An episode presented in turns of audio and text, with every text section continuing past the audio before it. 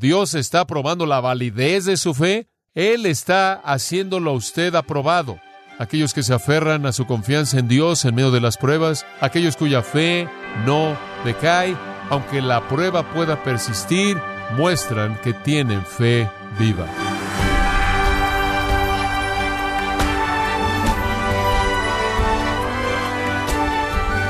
Le damos la bienvenida a esta edición de Gracia a vosotros con el pastor John MacArthur. ¿Usted cree que Dios desperdicia la aflicción? Él usará las experiencias más dolorosas para que crezcamos espiritualmente. Pero cuando los momentos difíciles golpean a su puerta, usted seguramente se pregunta, ¿por qué me pasa esto a mí? O John MacArthur nos enseñará cómo podemos beneficiarnos de las pruebas sin llegar a cuestionarnos por qué las recibimos. Esta es la serie beneficiándonos de las pruebas de la vida, aquí en gracia vosotros. Abramos nuestras Biblias al primer capítulo de Santiago y quiero leerle los versículos 2 al 12. Santiago capítulo 1 versículos 2 al 12. Hermanos míos, Tened por sumo gozo cuando os halléis en diversas pruebas, sabiendo que la prueba de vuestra fe produce paciencia. Mas tenga la paciencia su obra completa, para que seáis perfectos y cabales, sin que os falte cosa alguna. Y si alguno de vosotros tiene falta de sabiduría, pídala a Dios, el cual da todos abundantemente y sin reproche, y le será dada. Pero pida con fe, no dudando nada, porque el que duda es semejante a la onda del mar, que es arrastrada por el viento y echada de una parte a otra. No piense, pues, quien tal haga, que recibirá cosa alguna del Señor. El hombre de doble ánimo es inconstante en todos sus caminos. El hermano que es de humilde condición gloríese en su exaltación, pero el que es rico en su humillación, porque él pasará como la flor de la hierba. Porque cuando sale el sol con calor abrasador, la hierba se seca, su flor se cae, y perece su hermosa apariencia así también se marchitará el rico en todas sus empresas. Bienaventurado el varón que soporta la tentación, porque cuando haya resistido la prueba, recibirá la corona de vida que Dios ha prometido a los que le aman. La manera en la que uno enfrenta los problemas es una indicación de su fe, y los problemas que vienen a su vida y a mi vida hablan de la realidad de nuestra fe o de la ausencia de la misma. Por lo tanto, en el propósito de Santiago, el cual es darnos pruebas de fe viviente, lo primero de lo que él quiere hablar es la prueba de la aflicción, porque la aflicción revelará si su fe es una fe viva o una fe muerta, si es una fe genuina o una fe de imitación, si es una fe salvadora o una fe no salvadora. Es un punto de comienzo muy natural, por la razón simple de que toda persona que vive en el mundo vive en medio de pruebas. De hecho, somos criaturas caídas, somos criaturas pecaminosas, vivimos en medio de una sociedad caída y pecaminosa, y como resultado de eso experimentamos problemas constantes. De hecho, parece como si nunca se va muy lejos, si es que se va en absoluto. Francamente, inclusive para los cristianos, inclusive para aquellos de nosotros que somos los hijos de Dios, enfrentamos constantemente problemas en un mundo lleno de problemas.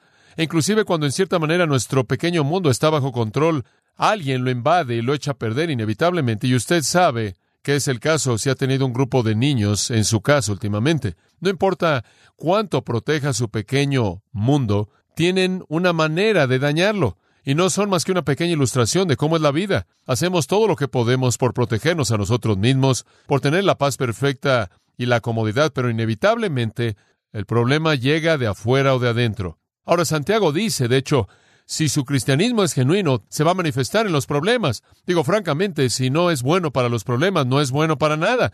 Es una prueba legítima de la legitimidad de la fe ver cómo se conducen los problemas. Ahora observe el versículo 2 por un momento, conforme pensamos un poco en este concepto. Hermanos míos, tened por sumo gozo cuando os halléis en diversas pruebas, poiquilos, muchos colores, variados. Esto no es para enfatizar el número, sino la diversidad de los problemas. No es la idea de que vamos a tener muchos problemas, eso es verdad. Es la idea de que vamos a tener todo tipo de problemas, diferentes tipos. Multicolorido fue el significado original de la palabra, viniendo en todo tipo de matices y tamaños y variedades, todo tipo de problemas, viniendo de nuestra familia, viniendo de nuestros parientes, viniendo de tantas áreas de decepción, sea cual sea, todo tipo de problemas. Ahora observe también las pruebas diversas. La palabra es una palabra muy familiar para un estudiante de las escrituras. Peirasmo significa pruebas y básicamente tiene la idea de problemas, algo que rompe la idea de tranquilidad, que rompe el patrón de paz y consuelo y gozo y felicidad. Ahora, la palabra prueba no necesariamente denota alguna solicitud a la maldad. No necesariamente significa tentación. En un sentido es desafortunado que ha sido traducida en algunas versiones como tentación. Es traducida a pruebas en algunas ediciones. La misma palabra del versículo 2 es traducida a tentaciones en el versículo 12. Y el contexto aquí muestra claramente que la idea no es enfatizar alguna solicitud subjetiva a la maldad, sino más bien una dificultad objetiva que prueba y fortalece la fe en sí misma y de sí misma esta prueba no es una solicitud a la maldad, simplemente es una dificultad objetiva que entra a la vida, que puede ser una prueba de la legitimidad de nuestra fe. Y por cierto, según Moulton y Milligan, eruditos excelentes que nos han dado un léxico del idioma griego, dicen que la palabra siempre expresa la idea de una prueba. Siempre expresa la idea de una prueba. Es una palabra muy rara, francamente, en el griego secular, pero es una palabra muy común en el griego bíblico, debido a que la prueba de la fe es una parte tan importante de la vida espiritual. De hecho, la forma del verbo de peirasmos, perazzo, significa probar a alguien, probar a alguien. Entonces es la idea de una prueba. Sea que resulten cosas buenas o resulten cosas malas, el punto aquí es la prueba. Todo problema que viene a su vida y toda aflicción, sea una pequeña o grande, se convierte entonces en una prueba de su fe. O usted la aprueba o la reprueba. Aprobar. Escuche esto. Si pasa la prueba, escuche, la mantiene como prueba. Reprobar la prueba la convierte en una tentación. Si termina como pecado, ha mostrado ser una tentación exitosa. Si termina en una victoria, ha mostrado ser una prueba exitosa. Una tentación lo lleva a pecar y lo hace fallar, lo hace caer. Una prueba lo lleva a la fortaleza y lo hace permanecer de pie. Entonces las aflicciones son pruebas que revelan la legitimidad y la fortaleza de su fe. Por un lado, pueden revelar la legitimidad de su fe y pueden, por otro lado, revelar también la fortaleza de su fe. Lo que usted hace en medio de una aflicción revelará si usted realmente cree en Dios y si genuinamente es salvo, y también revelará qué tan fuerte realmente es la fe salvadora. Ahora permítame decir otra cosa.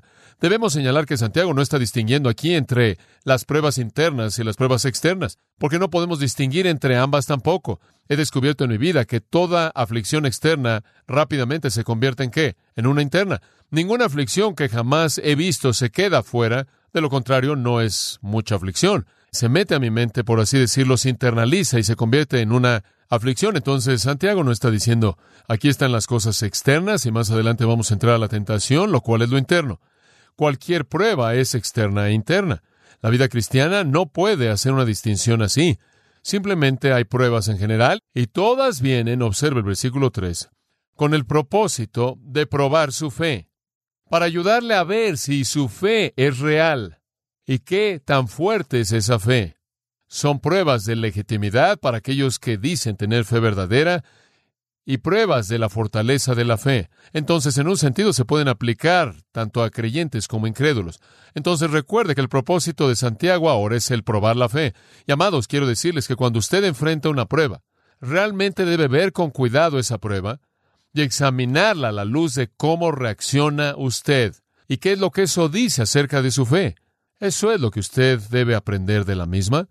Y si usted persevera en medio de las pruebas como patrón de vida, si usted persevera en medio del sufrimiento como patrón de vida y nunca abandona su confianza en Dios, entonces usted prueba que tiene fe genuina. Usted coloca a un cristiano falso en medio de la aflicción e inevitablemente lo va a destrozar, lo va a quemar.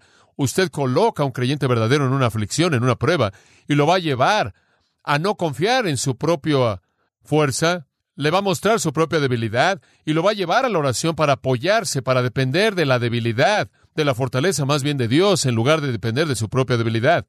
La prueba entonces para una fe falsa la quema.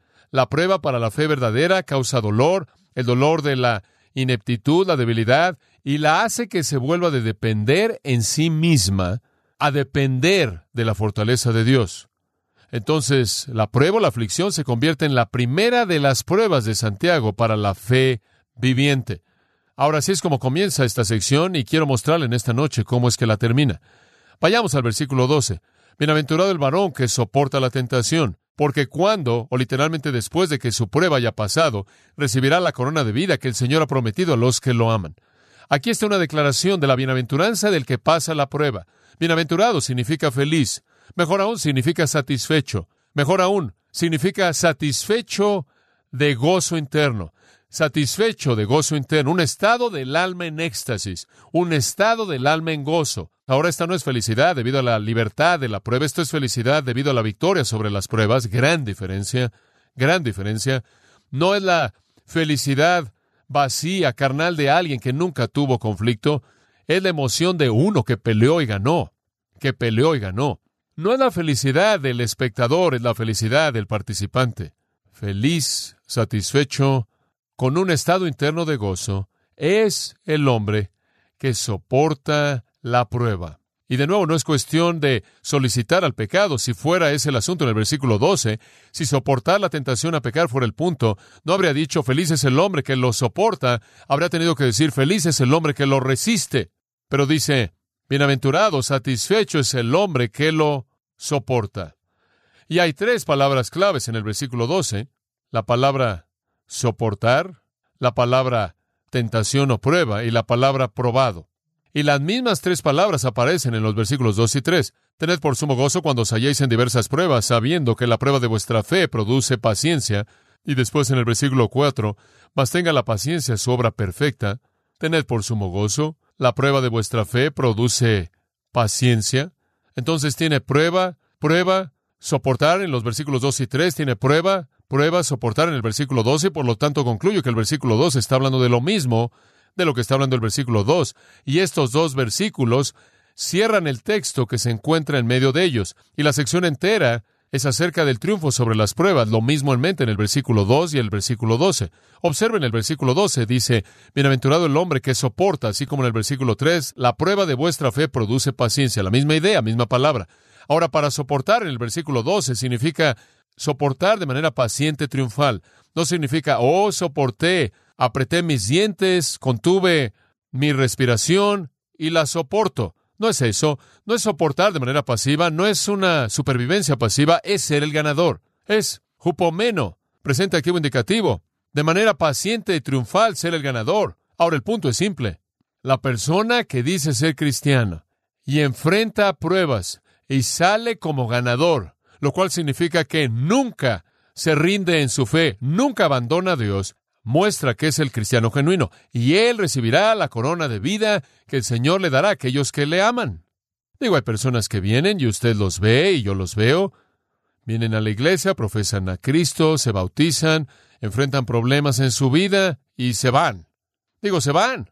Y quizás nunca regresen.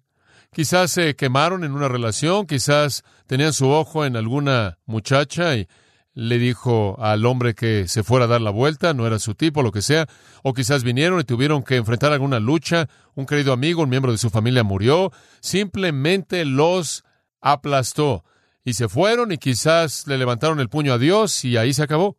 Como puede ver, la perseverancia en medio de la prueba es la prueba de la fe viviente. Ahora en el versículo 12, Santiago llama a aquellos que perseveran, aquellos que le aman. Oh, eso es maravilloso porque básicamente esa es la esencia de nuestra actitud hacia el Señor en la salvación.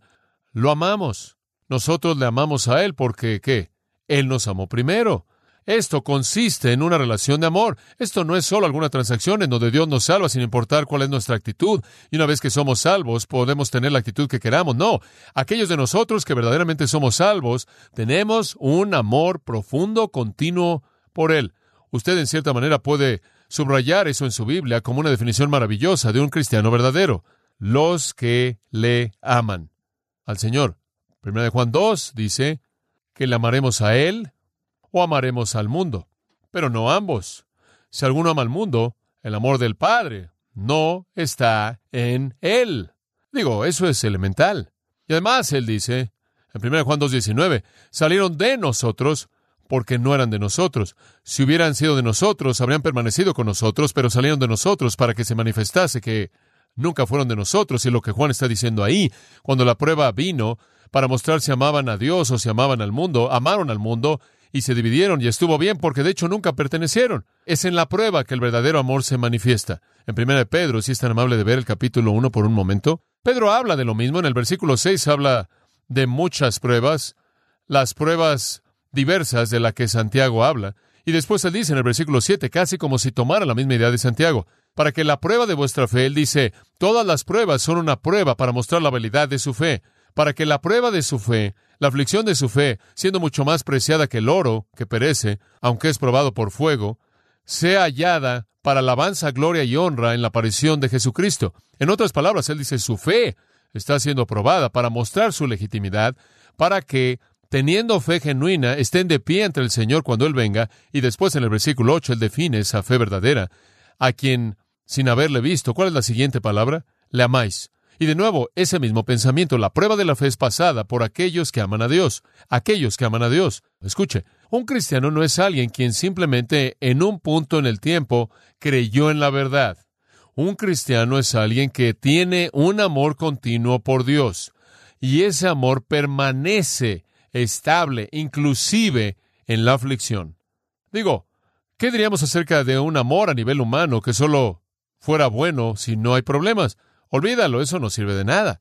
El punto es simple entonces.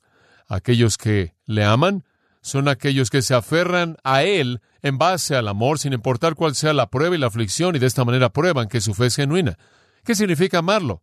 Bueno, esencialmente Jesús lo dijo una y otra vez. Si me amáis, ¿qué? Guardad mis mandamientos. Juan 14, 15, Juan 15, 9 y 10, Primera de Juan 2, versículos 5 y 6, Primera de Juan 4, 16, Primera de Juan 5, 1 y 2 y 3, todos dicen lo mismo. Si me amáis, guardad mis mandamientos. El que guarda mis mandamientos es el que me ama. Entonces la legitimidad de la fe es edificada sobre el amor. Pero el amor, para ser demostrado como genuino, debe ser probado. Invariablemente, si es amor verdadero, pasa la prueba y mantiene obediencia. Pasa la prueba y mantiene obediencia. Ahora regresemos al versículo 12 y veamos un poco más ese versículo. Como creyentes que expresamos, profesamos nuestra fe, vamos a ser probados. Si pasamos la prueba, aferrándonos al Señor, aunque puedan haber momentos de lucha y tiempos de duda, nuestra fe no es destruida, no es eliminada, nos aferramos a Él porque lo amamos. Si ese es el caso, entonces seremos bendecidos. Escuche lo que las Escrituras dicen. 2 Timoteo 1:12, por lo cual también sufro estas cosas, no obstante no me avergüenzo, porque yo sé en quién he creído y estoy persuadido de que es poderoso para guardar aquello que le he encomendado hasta aquel día. ¿Se acuerda de ese? Y él es poderoso para guardar lo que le he encomendado. ¿Y qué es lo que le he encomendado? Mi alma. 2 Timoteo 4:18, y el Señor me librará de todo obra mal, escuche esto, y me preservará hasta su reino celestial a quien sea gloria por los siglos de los siglos. Amén. 1 Pedro 1.5 dice que somos guardados por el poder de Dios.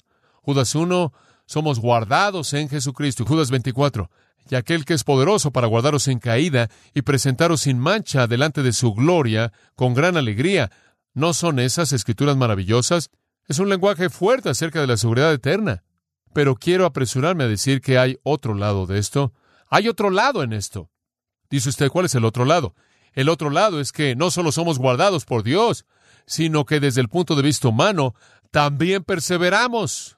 El medio, entonces, de la seguridad eterna es llevado a cabo mediante el poder del Espíritu, energizando, capacitando al creyente verdadero para perseverar en fe en medio de todas las pruebas. Ahora, acabamos de decir que Dios nos va a guardar.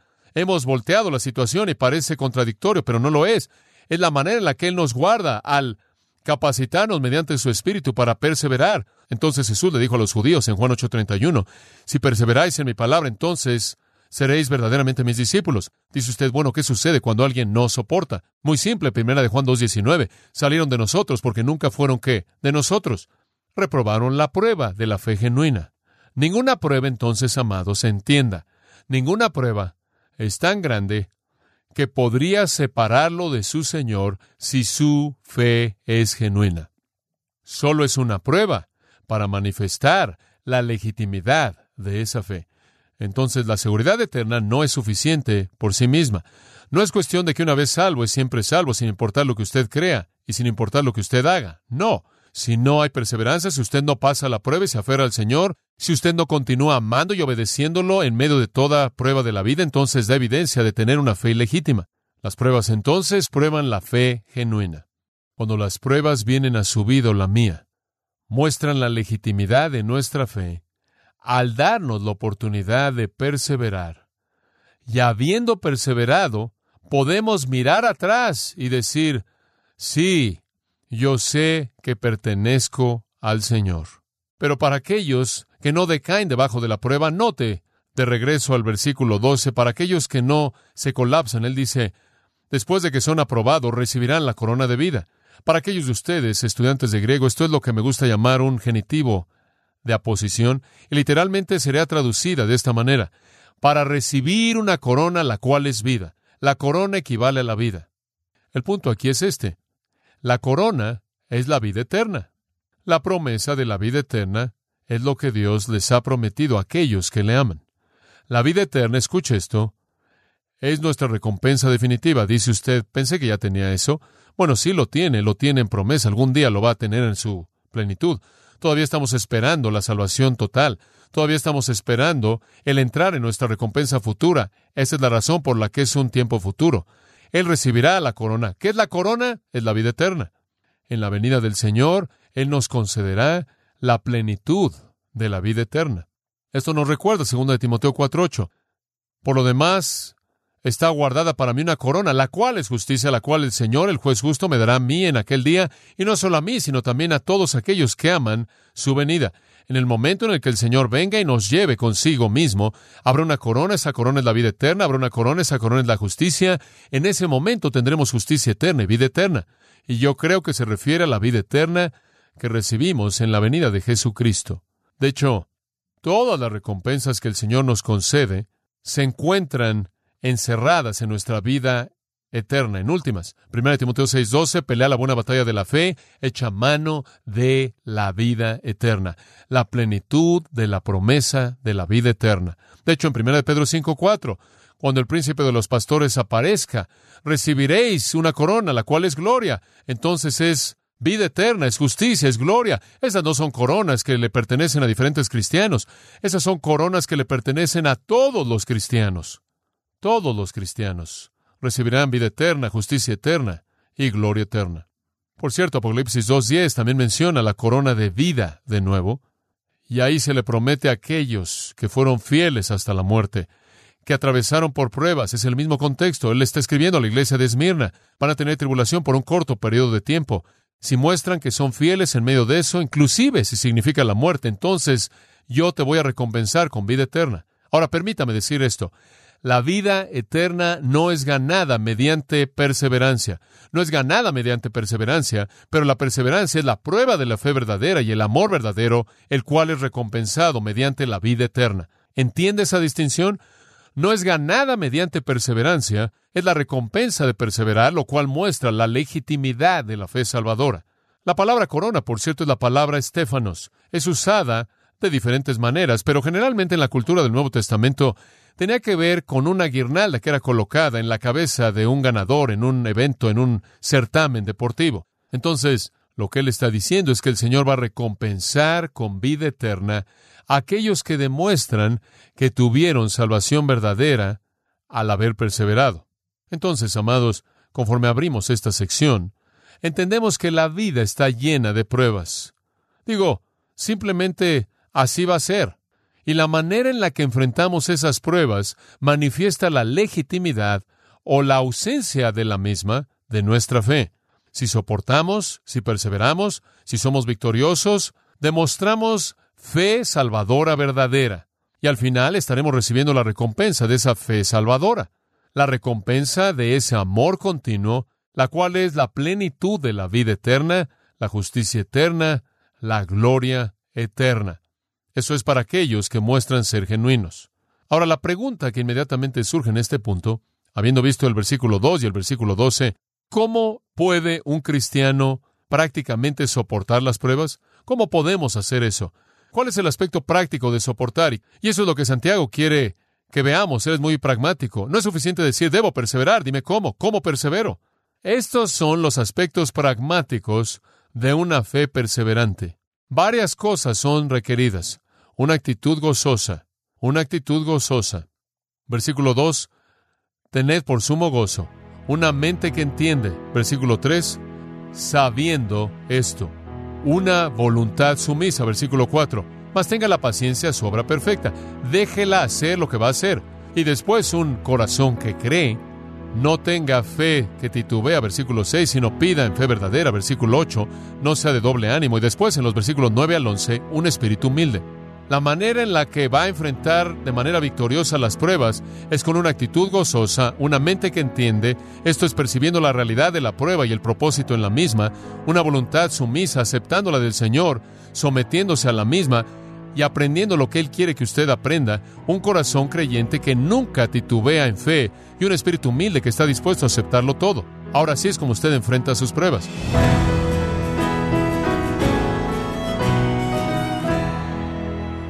De esta forma, John MacArthur ha examinado una porción clave de las Escrituras donde explica por qué Dios permite el sufrimiento.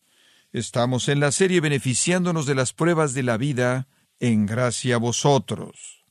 Y quiero recordarle, estimado oyente, que tenemos a su disposición el libro El poder del sufrimiento, escrito por John MacArthur, donde examina la realidad del dolor y las pruebas en la vida del cristiano. Puede adquirirlo en nuestra página en gracia.org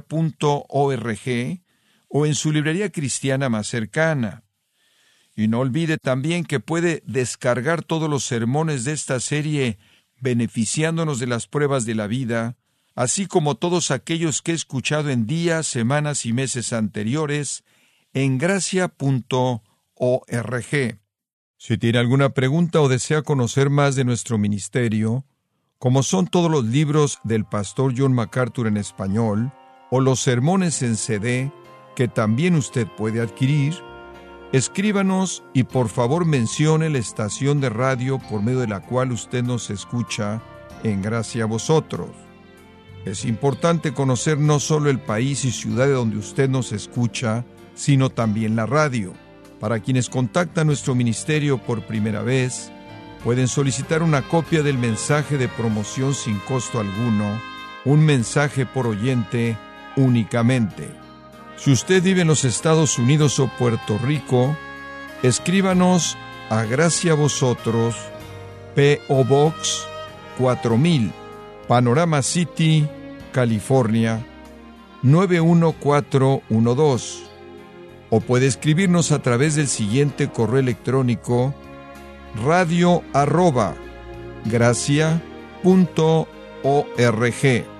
bueno, en nombre de John MacArthur y el personal de este organismo, queremos darle las gracias por su tiempo y sintonía y queremos pedirle que no deje de orar por este ministerio, como también por la estación de radio por la cual usted nos escucha de lunes a viernes.